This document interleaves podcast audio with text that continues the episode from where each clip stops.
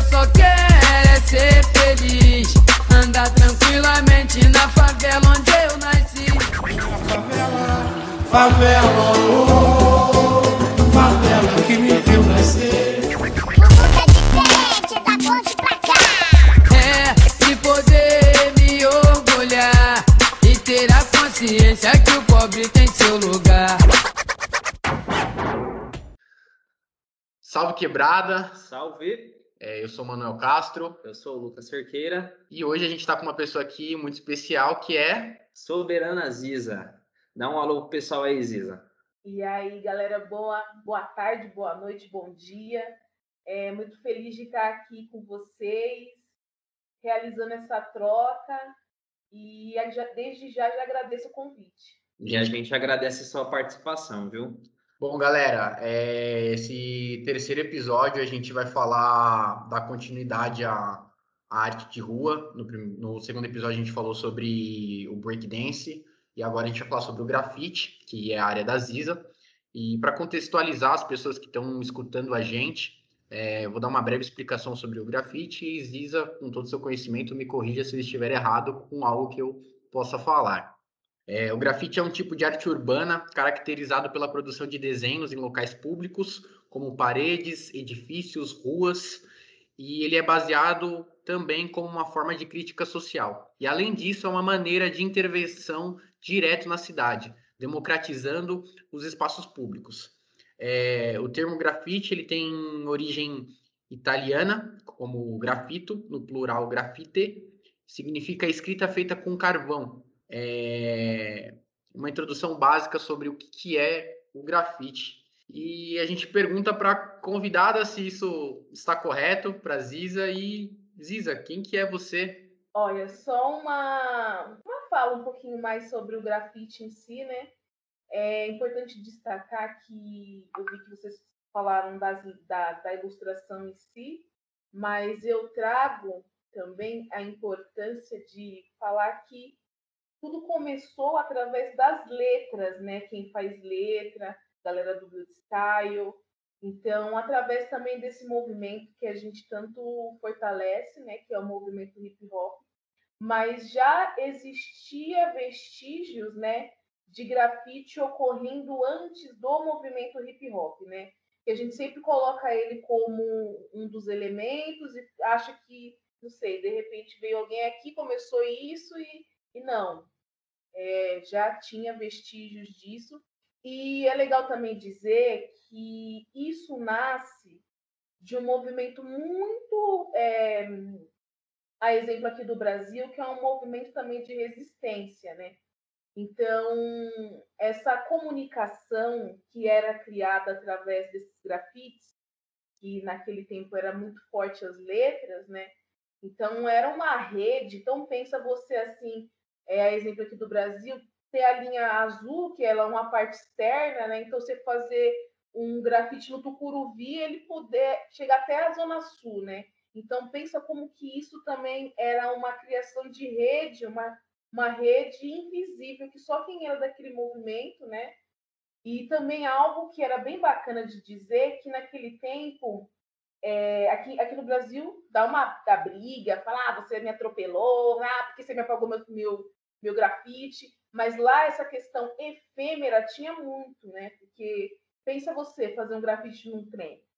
Então, todo mundo queria esse espaço. Sim, com certeza.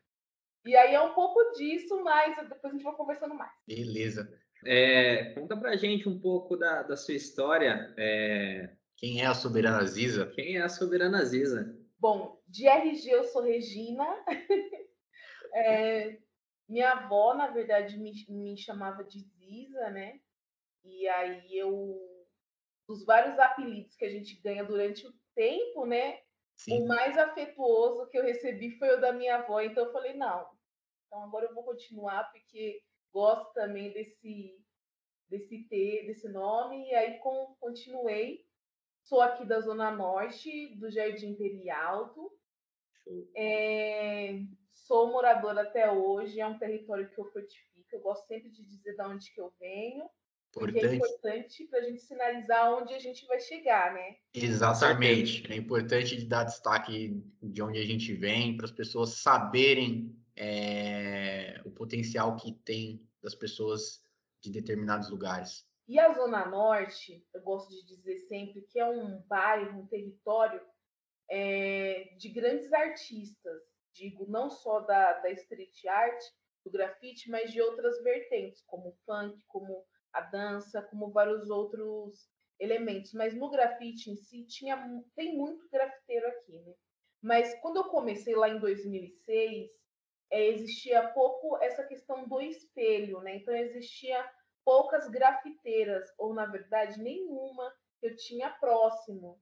Então desbravar isso, ter outras como espelho, eu fui buscar é, muito mais em oficinas, em outros lugares, porque daqui de onde que eu venho não tinha nenhuma. Eu fui a primeira a hackear esse sistema aí de sair e de conquistar outros espaços. Então eu inicio essa minha trajetória aí através de uma vivência, né, de uma oficina, que era ministrada por duas grafiteiras que eu sempre gosto de dizer, porque essa questão do fortalecimento entre a gente é muito importante, né? Então, duas grafiteiras aí me, me, me introduziram nesse sistema que é, né, nesse movimento todo que é o grafite. E aí eu comecei, através dessa oficina, é, ter mais experiências e participar de eventos, né? E uma outra coisa, após essa vivência de começar a me movimentar pela cidade, que eu gosto de pontuar isso, porque foi através do grafite que eu aprendi a pegar ônibus, a pegar metrô. Né?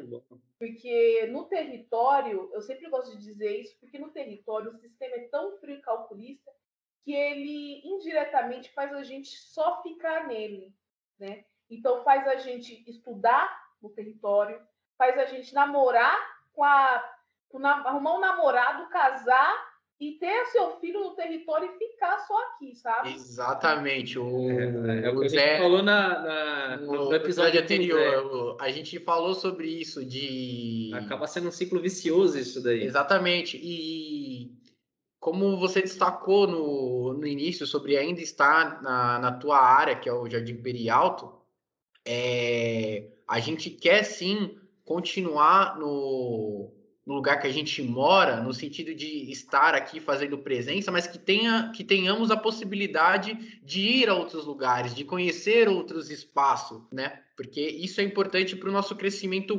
pessoal, humano, de saber sobre sociedade, é, crescer intelectualmente e mostrar que a gente também tem o direito de estar em qualquer outro espaço que a gente deseja, né? Exato. E o sistema ele faz isso com a gente. Quem desbrava isso a, é, é, apresentado a um novo, um novo cenário, né? Não que aqui seja um, um lugar ruim de, de estar, né? Ah, então só se eu ficar aqui no meu bairro eu não vou evoluir. Não, não é isso que eu estou tentando aqui dizer. É que a gente tem que sair do território, né? Mostrar as nossas potencialidades e a exemplo do, do, que eu fiz, né, que eu sempre fui também uma pessoa que sempre prezei por, por criações de projetos, né? Então eu ia, buscava as informações dos projetos, né? Fazia meu projeto, ganhava e voltava para o território para executar. Então Exato. é um pouco disso, Legal. da gente também fortalecer, porque aqui a gente tem potência cultural, potência, né, de fala, empoderamento, mas dinheiro, infelizmente, aqui não está tendo. Então a gente vai ter que buscar o dinheiro fora, né? Exatamente. Exato. E aí comecei nesse movimento de também de conhecer um pouco é, São Paulo, né? É, foi a primeira vez que eu peguei metrô e assim para mim foi muito importante isso, que eu, eu sou arte educadora e os meus eh, meus alunos eu falo para eles, ah, vão lá pro centro, sabe? Assim, antes de, da pandemia, né? Falou, vai pro centro. Aí ela, qual ônibus que pega? Você uhum, vê que Sim. o negócio está se repetindo, sabe? Não é. Sim, é um ciclo. É. E aí isso é algo que eu sempre prezo, sabe? Tipo, de levar eles para exposições, sair um pouco do território, né? É, é, a sua casa, é o seu lugar, tem os seus amigos, mas também você tem que ver o que tem fora, né? Exatamente. Cavar o mundo, né? pra gente. iniciativa. Exato. E aí, nesse movimento que eu fiz, eu também me aproximei de algo que eu sempre quis estar, que é o movimento hip hop. E aí eu comecei a me envolver com umas mulheres, que é a Frente Nacional de Mulheres do Hip Hop. Ali foi um lugar importante para me, me encontrar enquanto mulher negra, me encontrar também como arte e educação, que o hip hop sempre preza isso, que é a questão da multiplicação dos conhecimentos. Então, a partir dali, eu comecei também a ser oficineira, a ser arte educadora, né? Ele realmente abriu um outro leque da minha vida para conquistar assim até o mundo afora. Então foi através do hip hop que eu conheci o mundo afora. Eu pude pegar meu primeiro avião e ir para Alemanha. Aí, Nossa, show. show. E você falou desse início aí na Zona Norte de procurar lá em 2006 através de oficinas. E o que, que te chamou a atenção no grafite para você se envolver com essa cultura, com essa, com essa arte, para isso virar até virar sua profissão, né? O que, que te chamou a atenção? Olha, eu sempre desenho desde pequena, mas eu sempre fui uma pessoa calada. Claro, negra, mulher, mulher, negra e gorda. O sistema, infelizmente, ele te coloca para baixo. Então, eu sempre fui uma pessoa acanhada. Você viu falando aqui agora? Então, naquele tempo, falar, querido, estava calada, não falava nada, devido a tudo isso, né? Então, eu sempre fui uma pessoa que falava pouco. Então, eu falei: olha, eu já desenho, gosto disso. Vou fazer grafite, que eu não preciso falar nada com ninguém. As pessoas vão me ver na rua, vão ver minha arte, vão falar: é a Ziza. Quem é a Ziza? Não sei quem é. E é isso. Mas também foi um momento de escape, né? Então, você, eu fazia a minha arte no silêncio, né? Eu colocava aquilo para fora num silêncio, né? E a rua, assim, quando eu comecei, eu lembro que nem minha, minha mãe falava: você não vai fazer isso, jamais, essa coisa de, de bandido, gente que não sabe. e, e aí depois eu tive que também conquistar um pouco essa minha família, né? Dizer, mas também entendo, tenho empatia a esse pensamento da minha mãe, porque penso que uma mulher ficar de costas para a rua, né? Sim. Qualquer maldade pode acontecer com a gente, mas respondendo a sua pergunta, foi devido a isso mesmo. É, tinha, era muito tímida e era uma forma de eu me expressar sem precisar abrir a boca. Pô, muito bacana, meu. É, é, é bacana ver que você encontrou. A gente tinha uma pergunta aqui que, que seria o que a rua te ensinou, mas você já, já respondeu isso. É muito bacana que você, através da rua, conseguiu é, ter todo esse conhecimento, teve toda essa abertura. É, dentro da sua caminhada, é, você encontrou, claro, apesar dessa pressão do sistema, é, que você falou e tudo mais, teve alguma dificuldade assim específica para você entrar no meio do grafite, você ganhar espaço? Você, teve algum momento que você sentiu que alguém falou tipo, não, Ziza, você não vai, você vai parar aqui. Você sentiu isso? Olha, para começar já foi difícil. para continuar é mais difícil ainda. Todo dia é difícil. Todo dia. Eu comecei em 2006 e ainda é difícil para mim, pensa. Eu tive um tempo da minha vida que eu dei uma pausa. É, a exemplo aqui desse podcast que preza muito pela importância da gente em protagonismo falar das nossas histórias, né, em primeira pessoa estar aqui contando, eu também senti uma hora do grafite que eu falei, olha, eu quero também contar minha história. E aí todo mundo, eu via só os acadêmicos. Ai, vem aqui fazer uma entrevista comigo, tal, tô fazendo, tô trabalhando na faculdade, meu TCC. E aí faltava oportunidade, eu falava, eu também quero falar. Então eu, eu dei uma pausa no grafite e entrei na academia para desbravar um outro lugar. Aí fui, fiz design de moda, fiz artes e aí me formei em gestão pública, porque para mim era muito importante, é, enquanto grafiteira, né? E a gente interfere todo dia na, nas ruas, né? Sim. E de entender é, esse sistema, essa gestão, né? De entender a cidade. Será que ela é nossa, né? Então, para mim foi importante assim me tornar especialista nessa função aí, porque a gente consegue dialogar, ter uma, um, um melhor diálogo, né? Mas assim, para mim, é, até hoje é difícil, pensando assim, enquanto artista, que agora já tenho total é, certeza do que eu quero, né? Que é ser artista visual. É, por muito tempo eu vim assim negando ser artista, né? Então, olha, eu posso ser educadora, né? Então, eu posso, sabe, tentando criar caminhos para chegar em, mas era algo que eu queria. Até o próprio termo de usar eu sou artista visual demorou um tempo para estar nesse, nessa minha voz, né? De falar, não, agora eu sou como se fosse um rótulo que alguém ia dar para você, nunca eu, né?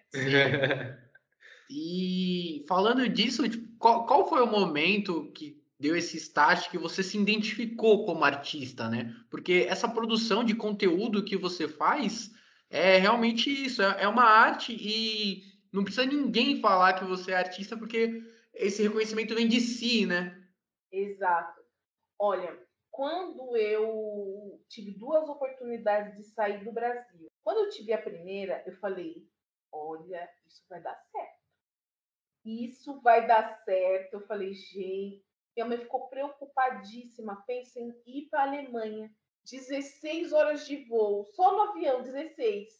Aí eu falei, minha Nossa Senhora, eu nem sei se eu vou passar mal no avião.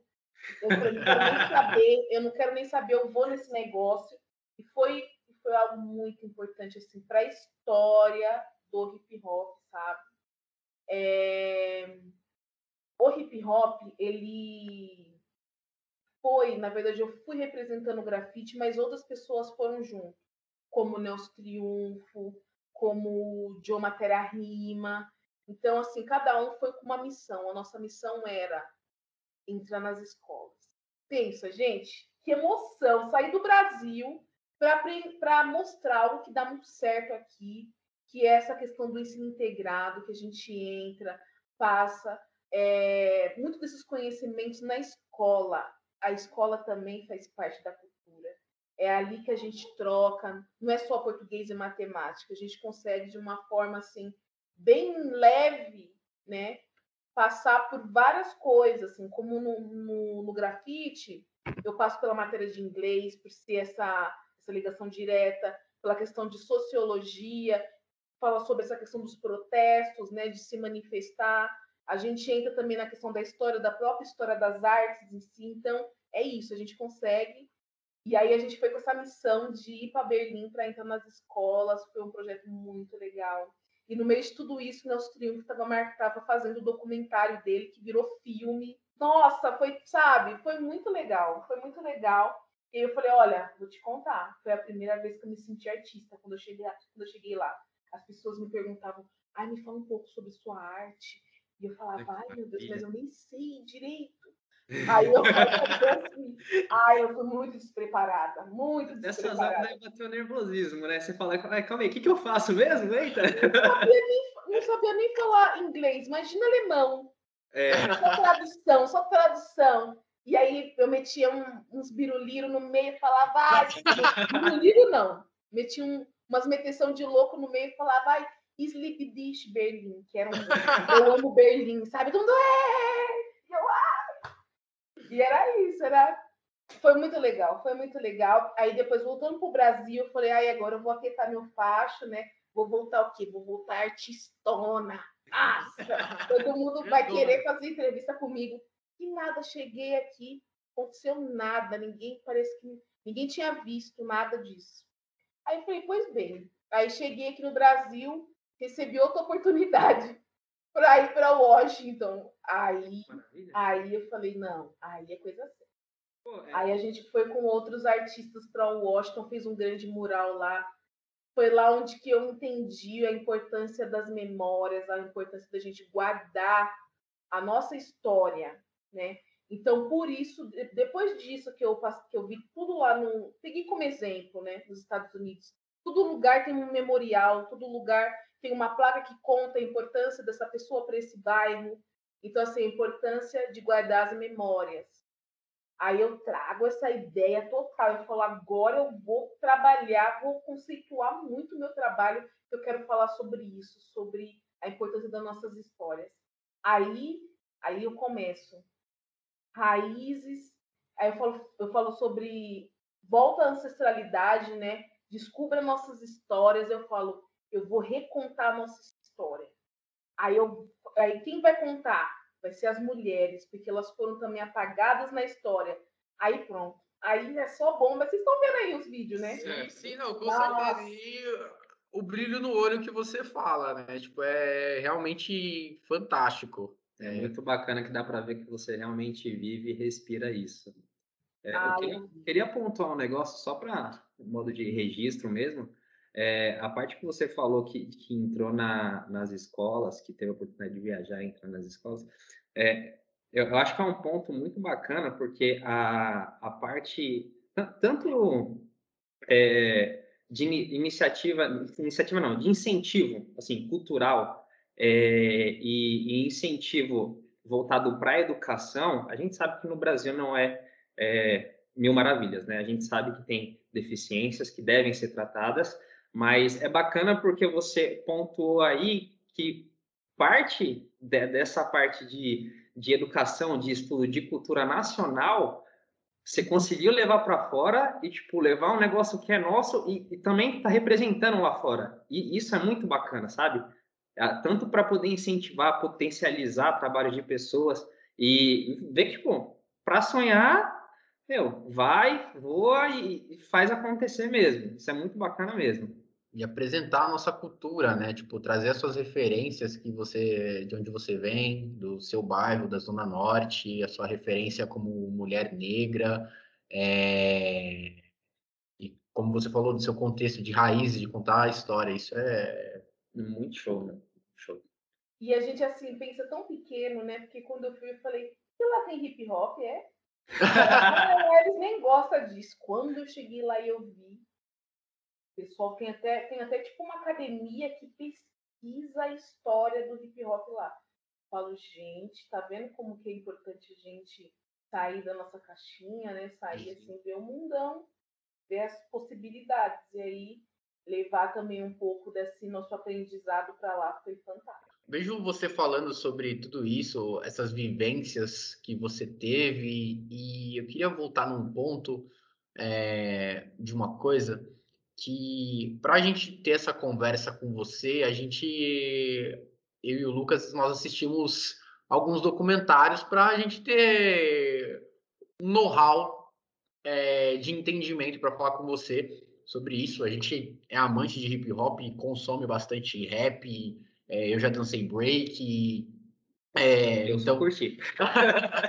então a gente tem uma vivência também por vir de periferia, a gente tem uma vivência muito é, próxima com, com hip hop de, de olhar a, esse, essa cultura.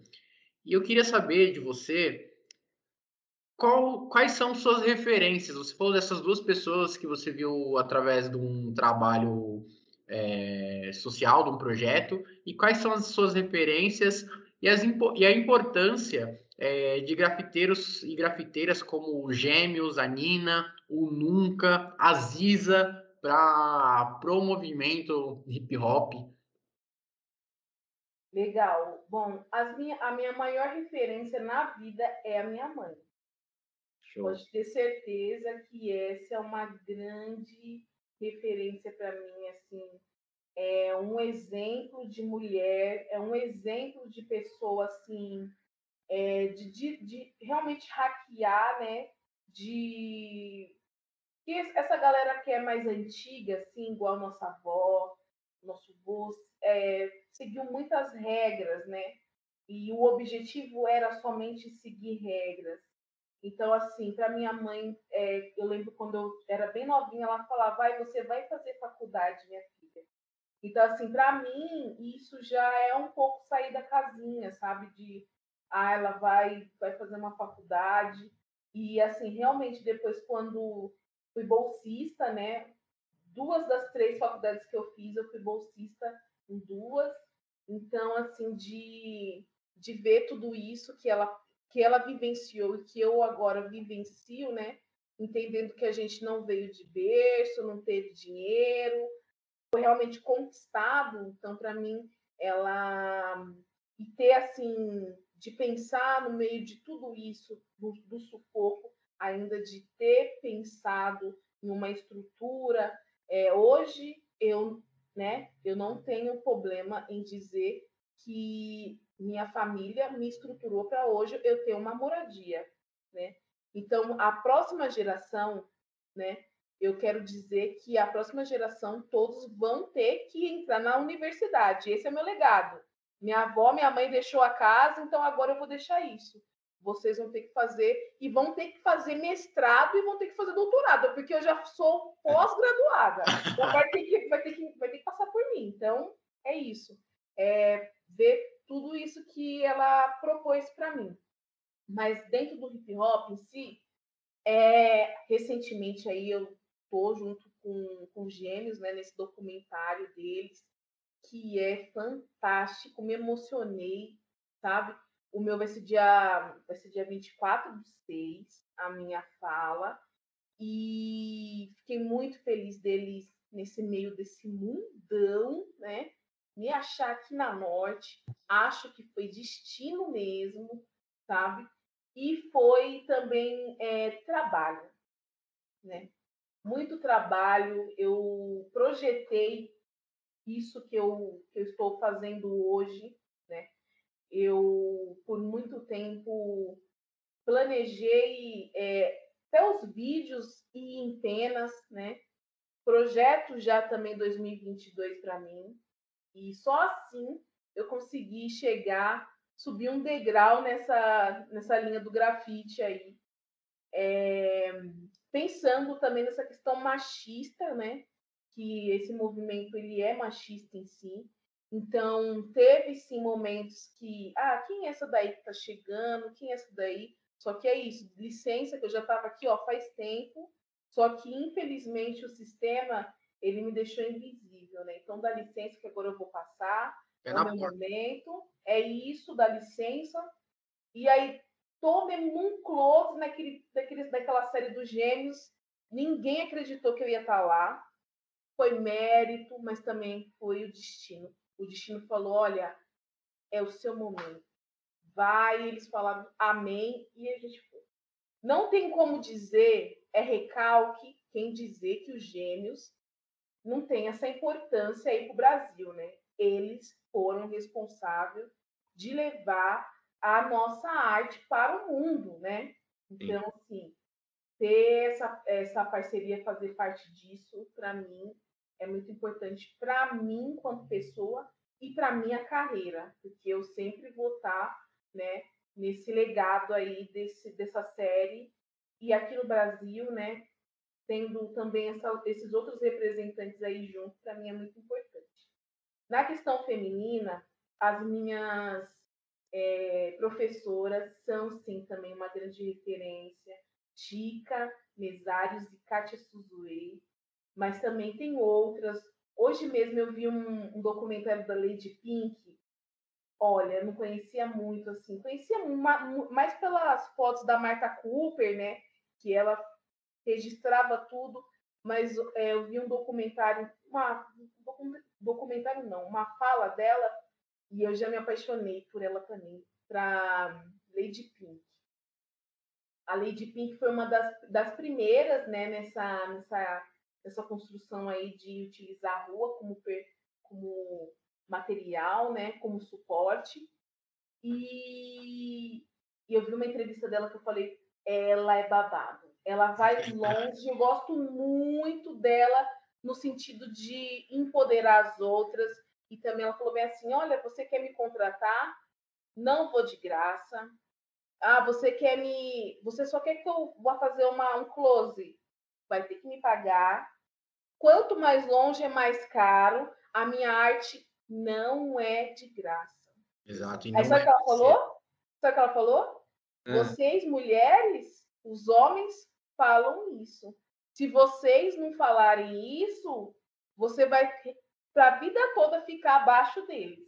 Aí eu falei, é isso mesmo. Já anotei aqui na minha agenda, falei, é isso, Leite. E é uma coisa que eu estava conversando com o Lucas ontem, a gente estava falando sobre essa situação é, da galera valorizar o teu trabalho. É, e se alguém for te falar que você é vendido, que você seja vendido com preço caro, né? Porque só você sabe o quanto é difícil é, fazer o teu trabalho. Então é importantíssimo se valorizar, valorizar o teu trabalho. E a jornada também, né? A história que você percorreu para hoje estar tá onde está, fazendo o que você faz, uma forma e a qualidade que você faz, né? Sim.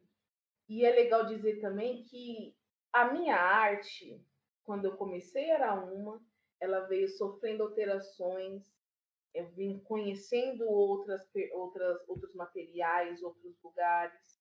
Então ela vem sendo, ela vem mutando junto comigo, né? Então assim, ela vem sofrendo mutações durante o tempo. E a, a arte que eu faço hoje, ela carrega muito de pesquisa. Então, metade do meu, do meu tempo eu, eu, eu gasto lendo, vendo vídeo, pesquisando, indo atrás. Não é apenas uma arte decorativa. Né? Minha arte ela tem entrelinha. Ai, por que, que você usou essa cor? Eu usei essa cor por causa disso, disso disso. Tem uma mensagem por trás, né? Tem, tem. É uma arte que comunica, é conceitual, sabe? E a gente acha assim, aí tem até um outro preconceito, porque é, quem está nas galerias, né? Nas grandes galerias, infelizmente não é o, o grafite em si, né? Sim. Tá um, uma outra galera. E assim, a minha luta agora é para a gente entrar dentro da, da, da, galeria e ter o mesmo peso de uma galera que faz performance. Porque a gente também faz performance. Sim. E é isso. Show de bola. É, Ziza, eu queria saber, assim, dentro do, do, do movimento, é, o, o que já, já foi proporcionado a você? É, você falou da, da viagem que você fez para a Alemanha, foi é, um grande acontecimento na sua vida, mas o que mais o grafite ele, ele te proporcionou? Sabe que você pode destacar? E uma outra pergunta, é, desse, dessas viagens que você fez, é, tem algum lugar ainda que você algum lugar, algum evento, você falou da galeria, mas coisa pensando no macro, a, aonde você quer chegar, sabe? Aonde você quer pintar, o que, que seria o top para você? Aí eu esqueci a primeira pergunta, como que era? Né? É o que o grafite já te proporcionou. Olha, a coisa mais importante que eu aprendi e admiro do grafite, que ele me proporcionou, foi estar em rede com as mulheres. Como eu já disse, que aqui tinha poucas, né? E a gente vai descobrindo que aqui não tem, mas no bairro do lado tem, e a gente vai vendo como que outras mulheres foram é, apagadas também né? Então, descobrir que somos muitas, somos múltiplas, sabe? E a gente sempre esteve aí. Então, é, tendo também esse apoio, né? Porque a gente em rede, em rede a gente se fortalece. Isso para mim foi a melhor coisa que o hip hop me ensinou, é estar em rede com as mulheres. E a segunda pergunta qual era mesmo? É, resumidamente, qual, qual seria o, o lugar que você quer quer chegar com grafite? O local que você quer pintar? Ó, a primeira coisa que, o primeiro desafio foi pintar uma empena. Eu falei, eu vou em 2020 eu vou pintar uma empena. Lutei, fui, organizei, fiz o projeto, conquistei. Pintei empena, foi um marco na, ninguém vai falar isso. Mas foi um marco na cidade de São Paulo seu, eu e o Thiago Conspe, que pintamos, né, fechamos um prédio dos dois lados, uma artista negra e um artista negro, falando da gente, no meio do minhocão. Ah, Maria, ninguém Maravilhoso. A gente, a gente acompanhou isso daí. Para quem está escutando a gente, explica um pouquinho o que, que é uma empena, que é para nós mesmo. Uma empena é uma lateral de um prédio. O nosso tinha 14 andares, então bem alto. Sim, coragem, né? Pra... Exato. E aí, essa nossa antena faz parte do festival estamos vivos. É, esse projeto é fantástico porque vem com o intuito da gente não se enxergar na cidade de São Paulo, né? E também quebrar essa ideia de que ah, não, arti não tem artista negro, não tem artista negra, né? Então a gente falou, opa, a gente está vivo, a gente vai contar a nossa história. A gente foi com o minhocão e pintou dois lados, duas antenas, né? É, falando sobre as nossas narrativas. E aí foi um marco, porque não tinha, nem, nem, não tinha nenhum artista periférico nesse tempo aí pintando em pena. Então a gente foi com tudo. Foi um marco realmente na cidade de São Paulo, essa empena aí do projeto Estamos Vivos. Agora, aonde eu quero chegar? Eu quero, assim, é, utilizar a rua. Eu gosto muito de utilizar a rua. Mas também gosto também das ideias de não utilizar somente a parede. Eu tenho muitas ideias, assim, loucas. Loucas. E nesse, nesse ano eu tenho uma exposição no final do ano. Esse eu ganhei um prêmio, né, para fazer essa exposição. E aí eu fiquei pensando muito nessa nesse lugar institucional que é a galeria, né? Só quem entra lá dentro vai ter acesso à sua arte. Então, assim, de uma forma mais democrática, eu desmembrei essa exposição em quatro partes, sendo que uma é uma performance. Então vai ser a primeira vez que eu vou fazer uma performance lá no, no Largo da Liberdade. E para mim eu gosto muito disso. Então para mim eu penso tudo grande, é, pensando assim em videomapping, eu gosto muito de videomapping. Então para mim assim eu talvez fazer um, uma grande empena ou um, uma performance assim, com videomapping no meio do, sei lá, do Ayangabaú, Veio fazer um negócio assim, meio tecnológico, meio street art, na rua, para todo mundo ver. Eu gosto muito. Tinha até tentado, assim, né, algo nessa linha para a virada cultural, mas infelizmente não rolou. Mas é isso. Se caso aí para o futuro acontecer, vocês já sabem que era algo que já estava meio que encaminhado. É, você falou da sua empena que você fez lá no, no Minhocão, né? Inclusive, ela saiu em um jornal, né? Tipo, um jornal dos Estados Unidos, né? Conta pra gente como que é estar num veículo tão importante. Olha, se a MC Drica, que é a MC Drica, deu um lacre lá no Spotify, né?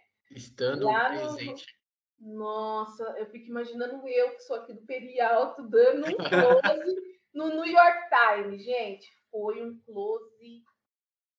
Eu, assim, eu não sabia que ia sair isso.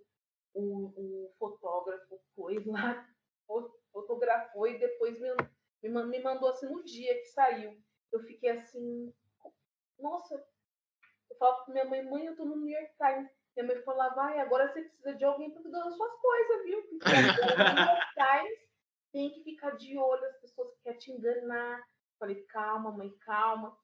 E depois disso partiu também, eu fiz uma, uma, uma matéria, não, uma ilustração para Le Monde, né, que é o Diplomatique.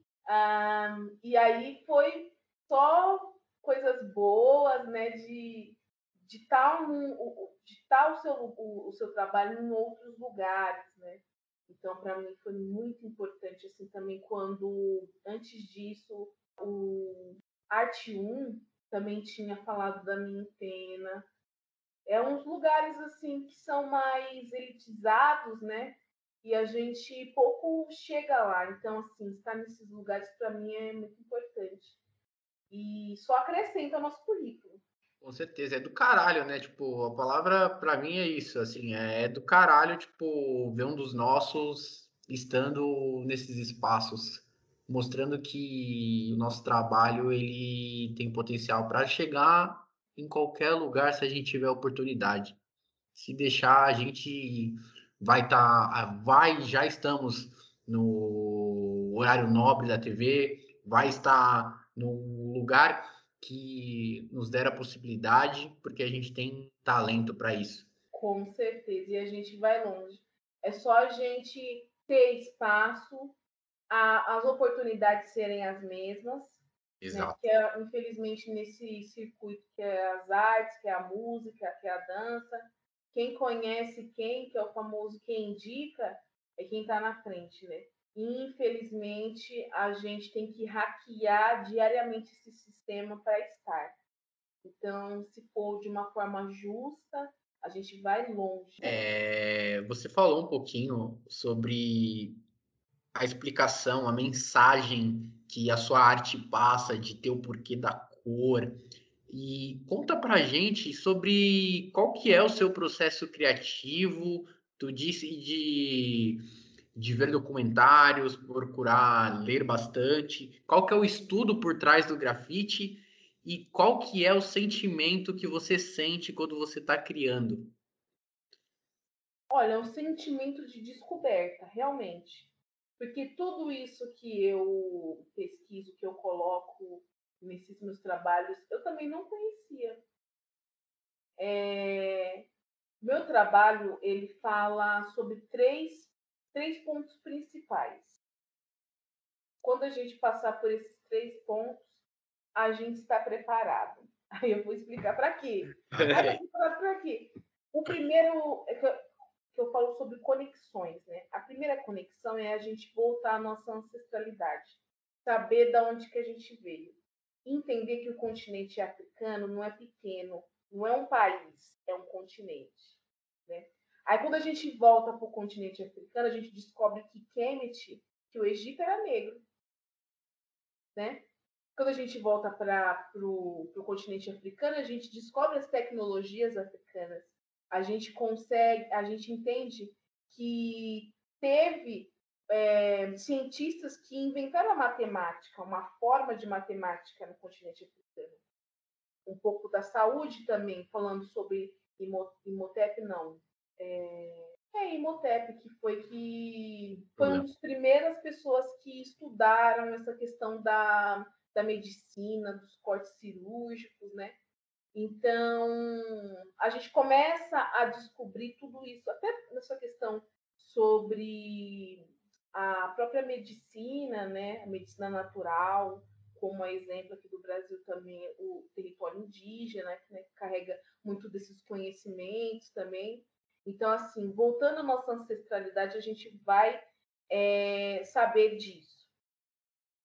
Segunda conexão é a gente entender todas as simbologias que foram é, apagadas para gente. Aí eu uso o tecido africano. O tecido africano ele chega no, no Brasil como algo decorativo. Ah, vou comprar um tecido para, sei lá, fazer uma capulana, fazer um vestido, né? Aí a gente esquece que o tecido africano ele conta histórias. Os tecidos africanos é distinto de vários povos. Então, existe o Adire, existe o Kente, existe o Bogolã. Então, cada tecido tem o seu povo e seu significado. Aí a gente começa o quê? A entender que todos esses grafismos, a, a forma de fazer, é, as cores, tem um significado. Então, a gente tem que entender os significados também, porque isso é rico, isso é riqueza. Né? continente africano, ele é rico. Quem diz que é só pobreza, fome, né? Então, aí, quando a gente faz esses três, essa, essas duas conexões, a gente começa a, a se fortalecer. Aí vem essa ideia da mulher árvore. A mulher que se fortalece na sua ancestralidade, que a ancestralidade está onde? Na terra. Então, quem fortalece a árvore é a terra, que é o ancestral. Então, essa mulher se torna forte para continuar a passar essas mensagens, porque ela sabe de onde que ela vem. Então, agora ela é uma interlocutora.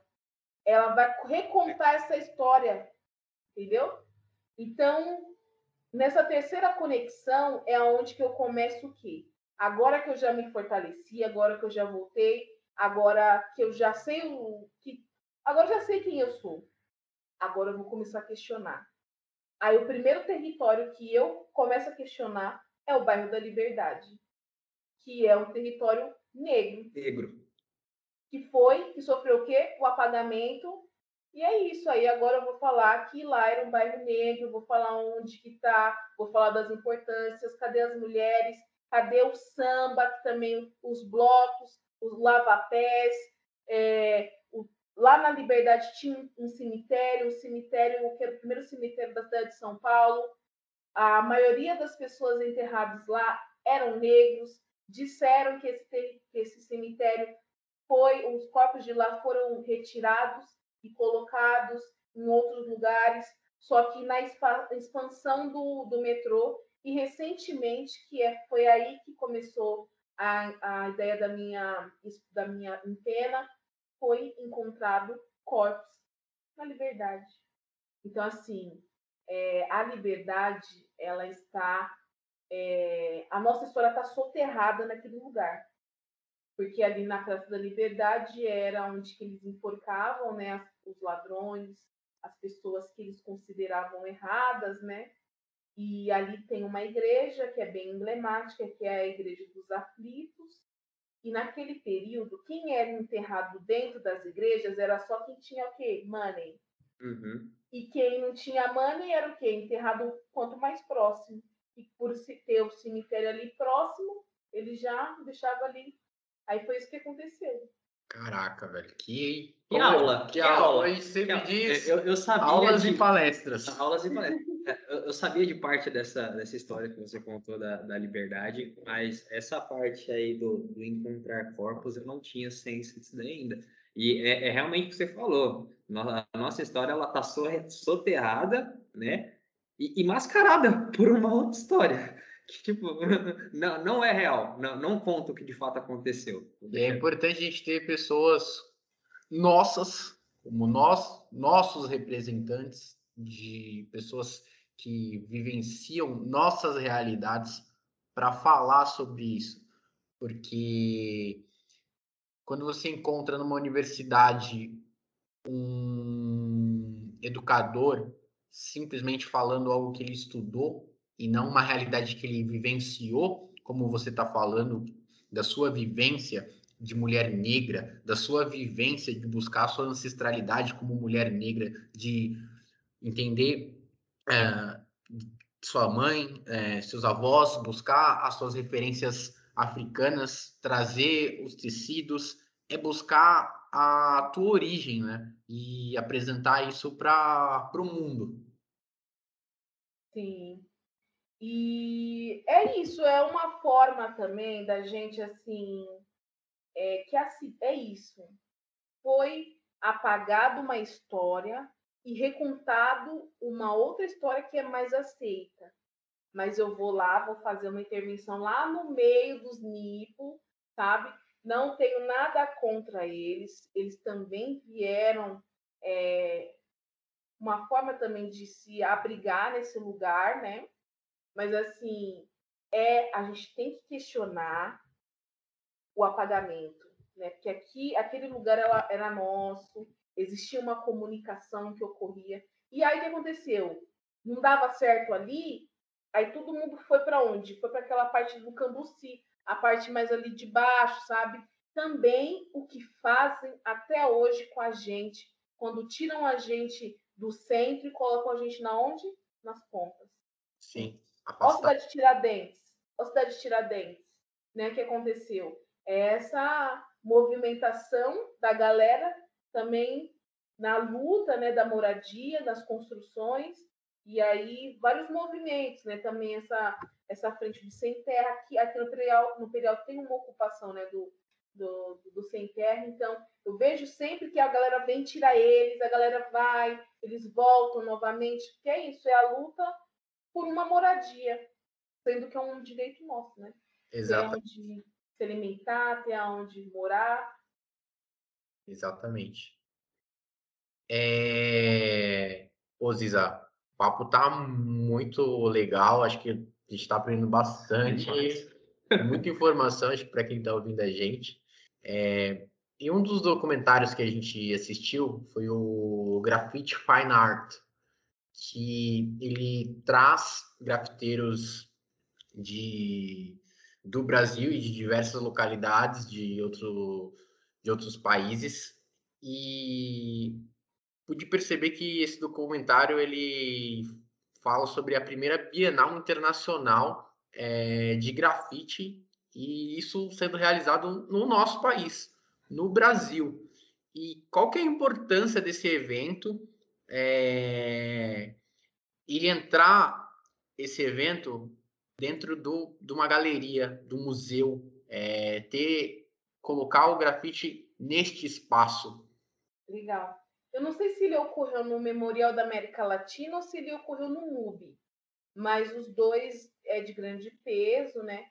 É, bom, primeira coisa que eu digo é que ter um evento desse peso no nosso país é importantíssimo, pensando em toda é, construção que é feita no mundo, né? Então, assim, quando a gente fala de grafite, a gente fala alguns lugares que são destaque. Eu falo Barcelona, eu falo Berlim, Nova York e São Paulo.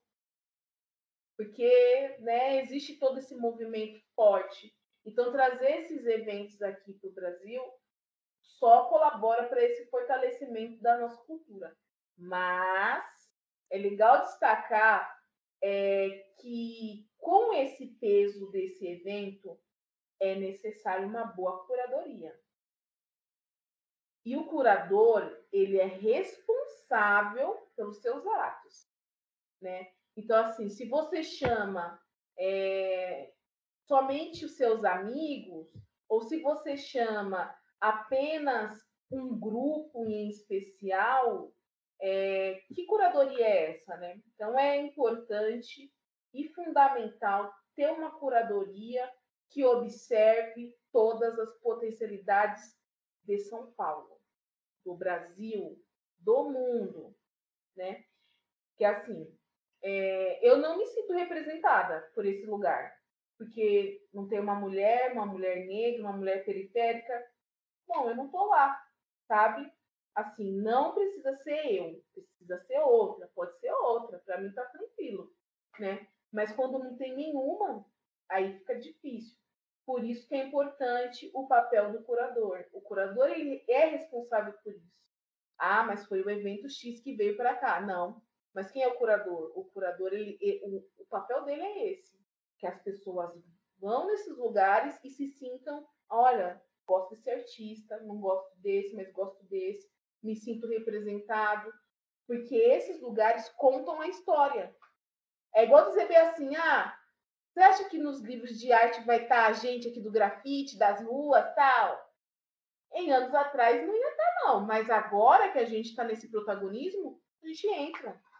E se não entrar, a gente escreve os nossos livros. A gente escreve os nossos documentários. Então, é um pouco disso, porque quando a gente fala de bienal, é algo muito importante, né? É, é o circuito, né? Se a gente não tá, então falar, ah, isso daí não é nada. Isso daí não é nada. Então, mas é, é importante para o país? É importante para o país. É importante para a street art, com certeza. Mas tem que ter mais responsabilidade nessa gestão. Com certeza. Show de bola. É, queria saber assim de você. Tem um certo, um certo dilema aí entre o caminho que, que o grafite vai, né? Ele, ele diverge assim em algumas opiniões. É, você acha que o grafite, ele saindo das ruas e indo para museus, para galerias, é, deixando de estar tá na rua, onde é a sua essência, ele ainda pode ser considerado grafite? Ou ele passa a ser uma outra coisa? Não, aí o grafite ele tem que acontecer na rua, né? Porque é uma arte democrática, é uma arte que é para todos. Antes tinha esse negócio, ah, só é grafite se usa spray. Isso daí também já caiu. Tem essa, essa linha muito mais muralista que utiliza o pincel, né? Mas dentro de galeria, utilizou spray. Ah, eu sou artista grafiteiro. Na galeria, você é artista plástico. E a sua tela não é de grafite, é de spray sobre tela. É isso. Interessante esse ponto que o, que o Lucas falou, porque é importante a gente que as pessoas que veem o grafite, quando eles estão nesses espaços culturais, é muito legal você ter esse acesso a chegar está dentro do museu, dentro da galeria, mas para as pessoas que estão vendo isso dentro do museu, dentro da galeria, ele tem que dar a mesma importância quando vê isso na rua. Ele tem que dar a mesma importância e reconhecer o trabalho daquela pessoa que está fazendo aquilo no espaço público, na rua. Porque o artista, creio eu, que se forma na rua. Você, como mulher, passou por tremendas dificuldades é, estando na rua fazendo o teu trabalho, certo? Sim. É, a rua, essa questão que você falou de formar, eu trago assim uma outra ideia que substitui essa questão de formação, porque não tem faculdade de grafiteiro, né? Mas é, as ruas, elas, ela foi para mim uma forma aonde eu pude aprender a malícia do mundo. Foi ali que eu aprendi é, o que é errado, o que é certo. Foi me apresentado todas as opções. Eu escolhi a que eu fui e eu escolhi a que eu não fui. Porque a rua, ela é um lugar hostil. Você tem que saber, saber com quem você anda, saber com quem, aonde você está, né? Então, assim, a rua ela me ensinou demais, me ensinou essa, essa esperteza, uma esperteza que alguns, eu digo assim, quando eu tiver um filho, uma filha, eu vou deixar realmente ela na rua, porque tem pai assim que fala, ai não, fica aqui, né, debaixo do meu braço. Aí o menino, quando acontece alguma coisa, não tem, sabe, não tem uma amizade. Discernimento. Fica, fica meio panguão, panguão, sabe? Não, não sabe o que é vida, não sabe tomar um ônibus, não sabe fazer nada. Não sabe se virar, né? Não tem a malícia que, que, a rua pede mesmo. Porque a rua, ela, ela, querendo ou não, ela é um ambiente meio cruel. Você tem que saber se virar. Tem, se virar. tem que saber fazer as coisas. Porque senão o pessoal passa a perna de você e vai ser, vai ser lesado e, até aprender. E universidade nenhuma ensina o conhecimento da rua. Não adianta. Academia nenhuma. A rua é a faculdade paralela. É isso mesmo. E aí eu digo assim, eu falo para os meus alunos, eu falo, ó, Converse com a sua mãe. Você tem que ser cabeça, você tem que ver o que você quer da sua vida, né? Você quer ir pro baile funk? Essa é sua curtição? Vá pro baile funk. Lá você vai ser apresentado a tudo de pior. É mulher, é droga, é bebida, mas basta você saber e ter responsabilidade dos, dos seus fatos. Porque dançar, diversão, infelizmente, qual é a diversão da, da periferia? É baile funk. Uhum. É o uhum. que eles têm, né? Então, assim, você lá nesse momento, você tem que saber é, ter responsabilidade.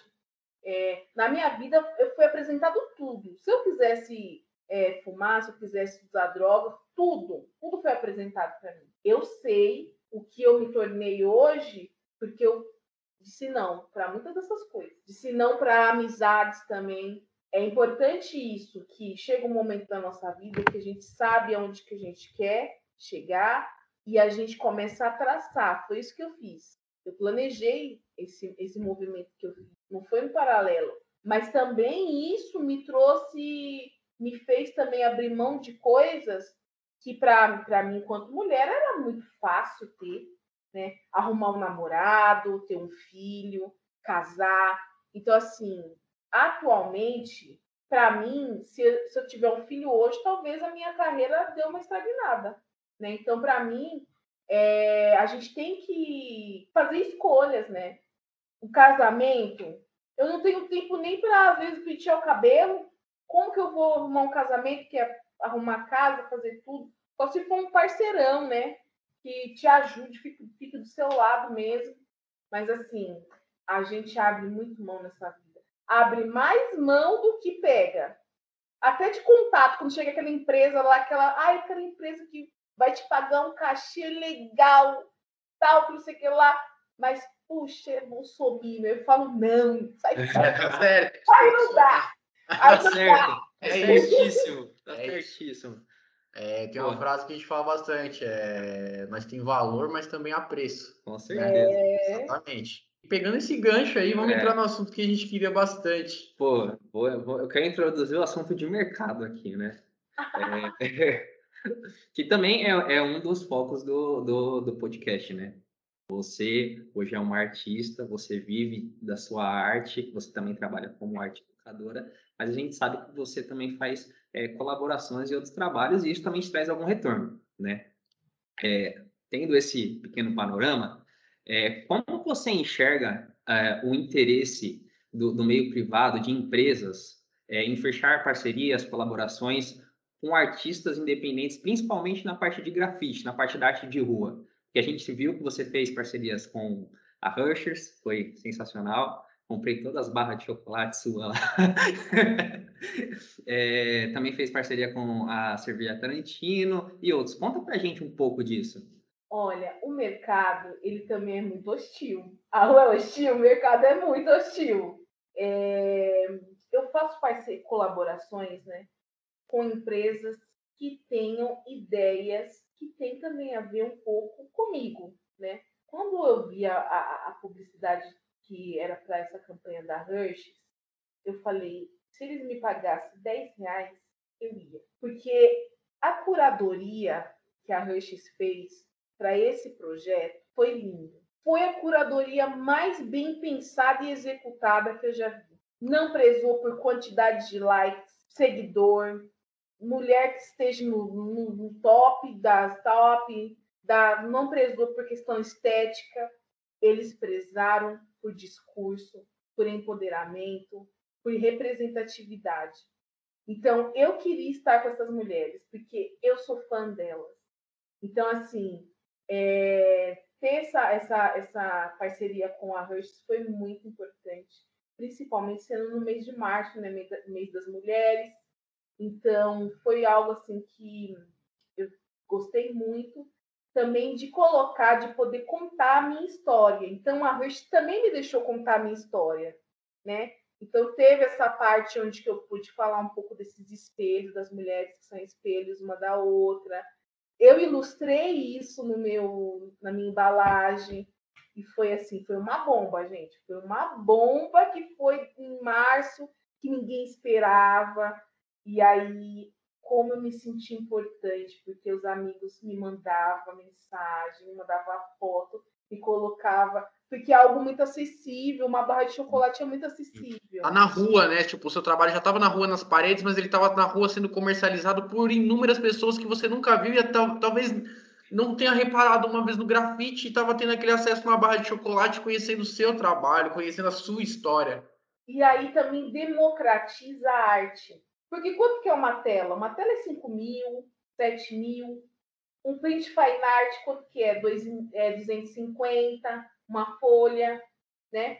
Agora, ter uma arte 5 reais, aí democratizou. E as pessoas falavam, vou guardar o papel, porque é isso, sabe? É isso. é isso. Democratiza demais. Você nem quer, tipo, você quer guardar aquilo como se fosse um item de colecionador.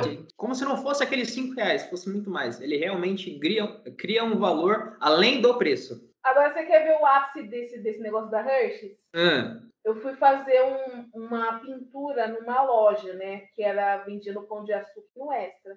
Ainda tá vendendo. Tem umas aí jogadas ainda aí em São Paulo aí.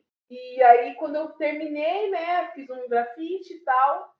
Aí, quando eu terminei, o pessoal chegou com uma canetinha para me assinar a barra. A barra, eu achei maravilhoso.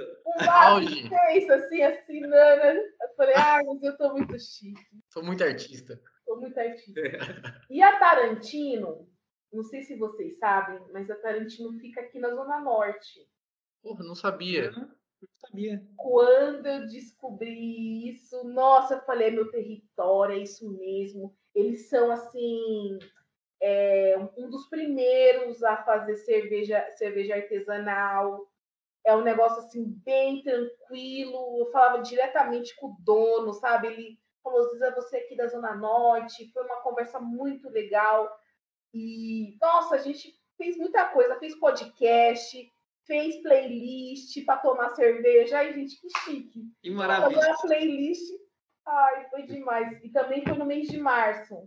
E aí saiu o mês de março, mês das mulheres, e do grafite na latinha da cerveja. Eu falei, ai, que demais. Foi demais. é, é, é muito legal ver, ver o espaço que, que abre assim e ver, ver as barreiras que quebra. É o lance que você falou, é, democratiza a, a arte?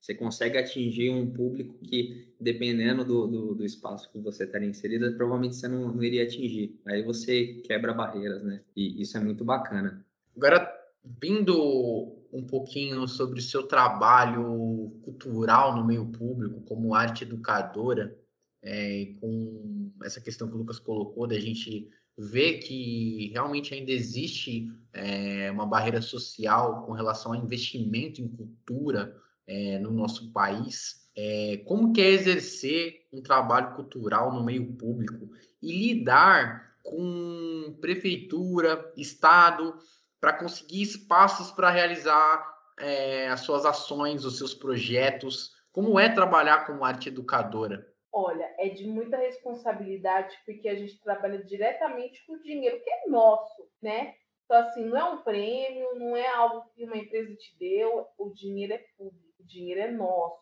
Então, assim, é uma responsabilidade imensa. É, eu sempre trabalhei com jovens, mas agora, atualmente, estou trabalhando com crianças de, de 5 a, a 14 anos, que é um projeto chamado Programa PIA, que o Alan também, né? O, o Alan participou o, nos últimos anos, que é o projeto PIA. Então, é, é um projeto bem bacana, porque é um trabalho de iniciação artística. Lindo, lindo, lindo, lindo. Pouco, pouco é falado isso, iniciação artística. Porque, infelizmente, onde que tem isso? É só escola particular, né? Escola de artes, que, que é frequentado para quem tem muita grana. Então, trabalhar com o seu território, ter esse olhar delicado, para mim é muito importante. E sobre esse outro fato de dialogar diretamente com a, com a prefeitura, né, sobre essa questão de verbas, é, é muito, eu, eu acho que tem muita verba. Assim, muita não, tem verba. Tem verba para todos. Só que a forma que é dividido isso é uma forma um pouco questionável, né? Por quê? A primeira coisa que eu coloco aí para a gente começar a pensar. Quem é da periferia tem um portfólio? Quase nunca. O que, que, é, é um portfólio artístico, né? Tipo, quando você pergunta. Quem é da periferia, periferia pensa em fazer um clipping? Pensa é. em fazer um release? É. Aí, beleza, chama aí mês do hip hop. Qual é o, o que precisa para participar do credenciamento? Portfólio, clipping, release. Mas aí é uma movimentação. Amigo, me ajuda, que não sei o que, tal. Gente, isso já tem que ficar pronto. Então, assim, tem empresas que trabalham com projeto, com projeto público, né? Tem empresas que estão prontas. Quando chegar o edital, elas só mexe aqui, pega aqui, pega aqui, joga lá e passa, né? Então é preciso a gente das pontas da cidade estar preparado para bater de frente com essa, com essa galera. Eu me preparo, eu me preparo todo dia. Como é exemplo aí meu portfólio, atualizo, né? De, sei lá, de seis em seis meses. Quando tem alguma coisa muito grande, eu já atualizo antes. É, sempre ficar de olho em diário oficial. Eu, eu sou aquela que fica mesmo olhando o que é que vai sair, o que não vai sair, como que faz. Ler. Ler é muito difícil. Imagina edital, que é 60 páginas às vezes. Então eu leio, entendo o que, que ele quer. A gente tem que bater de frente com essa galera, porque essa, essa, essa, essa, esse valor é de todos nós. Sim. Mas, infelizmente, quem ganha é só essa galera que já está preparada, né? E essa questão que você está falando aí é real, né? Profissionalizar o bagulho, cara. É tipo é o seu trampo é você como artista, é profissionalizar, não é só um hobby, é profissionalizar mesmo. Eu vivo disso, eu vou profissionalizar, eu vou ter um release, eu vou ter um portfólio, eu vou ter um currículo artístico. Aí você quer ver questionar? Ah, mas só o fulaninho que. Ah, é uma panela isso daí. Ah, mas só o fulano que entra. Você, você já se preparou? Você mandou? Você participou? Ah, não, minha arte não, não participa dessas coisas. É. Eu falei, mas por que, que você então está questionando? Então é muito disso, é muita falação e pouca ação. A Sim. gente tem que ficar caladinho. Fica caladinho. Faz seu projetinho, fica calado. Trampo. Na hora que sair o negócio, você abre a boca e fala, né? Então, ó, eu trabalhei, eu pensei, eu escrevi, é isso. Porque aqui na periferia é isso também. Tem muita falação e pouca ação, pouca organização. Tem que planejar. Planejando, a gente chega longe. Planejando, ó, eu já estou planejando 2022. Então, tem um ano, um ano para mim articular. Porque a gente não, não, não vai alguém aqui chegar e falar, ó, Ziza, vamos fazer uma tour com você. Você vai pegar Brasil, Alemanha. Nunca que ninguém vai fazer isso comigo. Se eu quiser ir, eu tenho que organizar.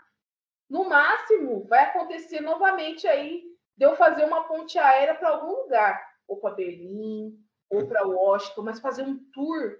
Meu sonho também é fazer um tour. Já respondendo aquela pergunta sua de vocês lá no começo. Então, assim, a gente tem que hackear esse sistema. Então, a gente tem um ano para hackear o sistema. Como que a gente vai fazer isso? Vai pesquisando. Fica a mensagem para o pessoal aí também, né? É, a gente sabe que oportunidades muitas vezes são escassas, mas vai da gente ter o nosso preparo também. É fazer o corre aí atrás, porque oportunidade bate na porta. Se você não estiver pronto, ela vai para a porta do vizinho. E não vai. tem o que você reclamar, não tem o que você fazer se você não se preparou. Então fica para a turma aí. Se preparem, corram atrás, né? É, Ziza, eu queria voltar um pouquinho sobre a parte do, do documentário, que você falou que vai sair a sua parte no dia 24, né? É, curiosidade, assim, você teria algum spoiler para poder dar para a gente aí do que tá vindo? Nossa, foi. Ó, eu acho que é, por ser eles que entrevistam a gente, né? É uma honra, né? Ser entrevistado pelos Gêmeos. Com certeza. Assim, o que me destacou muito é que realmente eles conheciam a minha história. eles deram uma estudada, deram uma estudada.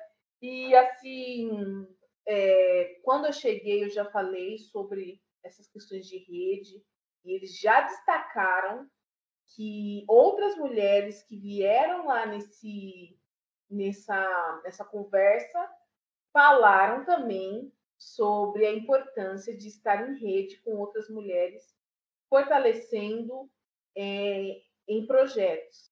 Então, assim, falei de vários projetos que eu também pensei para ajudar outras mulheres e outras mulheres, como exemplo da Big Girl, né, é, da dança, também tinha feito a mesma coisa. Então, eles já falaram que dessa importância enquanto mulher, uma se apoiar na outra, né? Sim. E aí eu falei, é um pouco desse spoiler aí, mas falou muito sobre também a minha antena lá do Parque Minhocão. Não sei se vai sair, porque eu não sei ainda. Vai ser um. um... Eu ainda não vi o final. Ah, ainda é surpresa até para você, né? É. Entendi. E Ziza, é... pergunta final aqui. O que você diria para quem está começando a... no mundo do grafite, a outras mulheres? é, outras pessoas e se espelham em você? Olha, é, o maior exemplo que eu posso deixar para essas mulheres e de dica, sejam ousados. Ousem assim. Não teve nenhuma mulher assim que eu tive como exemplo nesse sentido. O que chegava mais próximo de tudo isso que eu estou tentando construir eram homens. Né? Então, assim, qual é o seu sonho? Seu sonho é, sei lá, pintar o Cristo Redentor? Sonhe alto, é isso mesmo. Você vai pintar. Como que você faz para pintar o Cristo Redentor? Aí tem essa questão que eu também gosto de trazer. Faz o planejamento. Quando você quer pintar? Quer pintar em 2022? Tem um ano aí para hackear esse sistema para como saber que vai, como já faz apoio com a tinta, já pega o contato de, sei lá, vai para o Rio de Janeiro, faz hackeia o sistema. Hackeia o sistema. É, infelizmente, ninguém vai te, vai te dar esse convite. E é necessário a gente sair do nosso território. Todo mundo fala assim: ah, mas eu sou periferia, ah, mas não sei o quê. Eu mesmo, quando eu fui pintar no centro, pessoas, ah, mas agora você não é mais periferia. Eu falei, por quê? Ah, você fica pintando no centro. Eu falo, querido, eu pinto onde eu quiser. Eu pinto aonde eu quiser e, e eu não tenho esse problema de ah, tô pintando, sei lá, fui para Balneário Camboriú. Agora você ficou chique, né, Ziza? Falo, eu pinto onde eu quiser. Eu pinto aqui, pinto nos Estados Unidos, pinto, né? É importante a gente sair do nosso território para a gente mostrar as nossas potências. Aqui no Jardim Imperial, na, na TV, na rádio, ele é um lugar que eu vejo assim, quando tem alguma uma tristeza aqui, sei lá, uma, alguma fatalidade, chega aqui e fala, é a Brasilândia, estamos aqui na Brasilândia, aqui não sei o que, não sei o que lá. Ou se não é, estamos aqui no Jardim Peri, estamos aqui no Vista Alegre, mas é um bairro, não lugar. O, a pessoa que hackeou o sistema saiu e voltou de uma outra forma foi o Gabriel Jesus, né? Então, assim, todo mundo lembra do Jardim Peri, do, do Gabriel Jesus, mas do Jardim Peri Alto ninguém ainda tem. Então, essa é a minha missão. A minha missão é ir para longe. Sempre eu, te, eu falo disso. Eu, falo, eu venho do Jardim Imperial. Então, esse é o meu objetivo, é, dar um novo nome para o Jardim Imperial, na verdade, o mesmo nome que ele sempre teve, mas que as pessoas, é, infelizmente, de certa forma, apagavam ele. Sim. Pô, Ziza, queria agradecer demais você ter participado, ter colaborado com o projeto.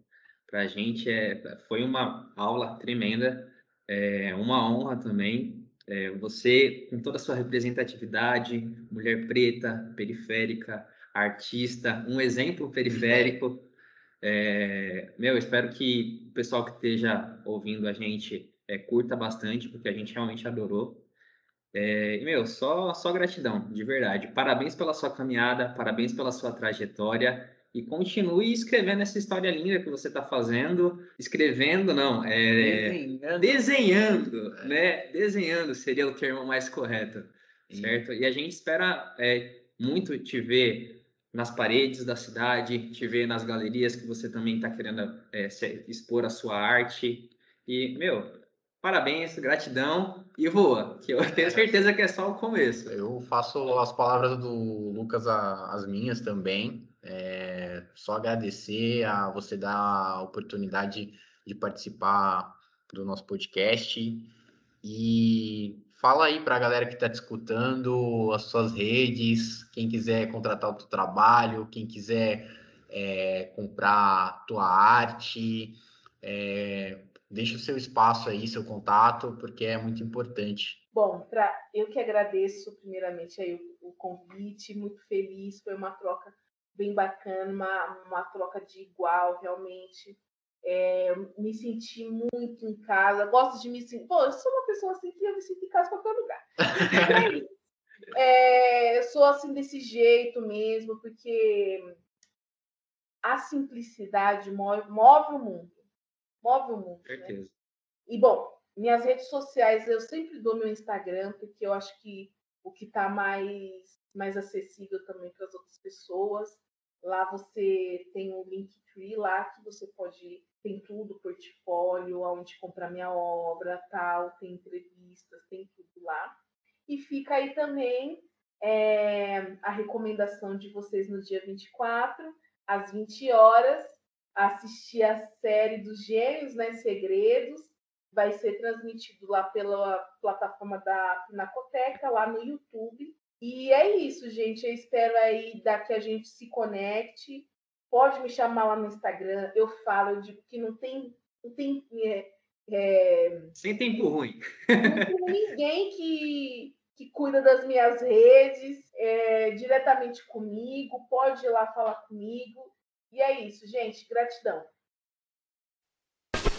Tem uns meninos bom novo hoje aí na rua, pra lá e pra cá, que corre pelo certo.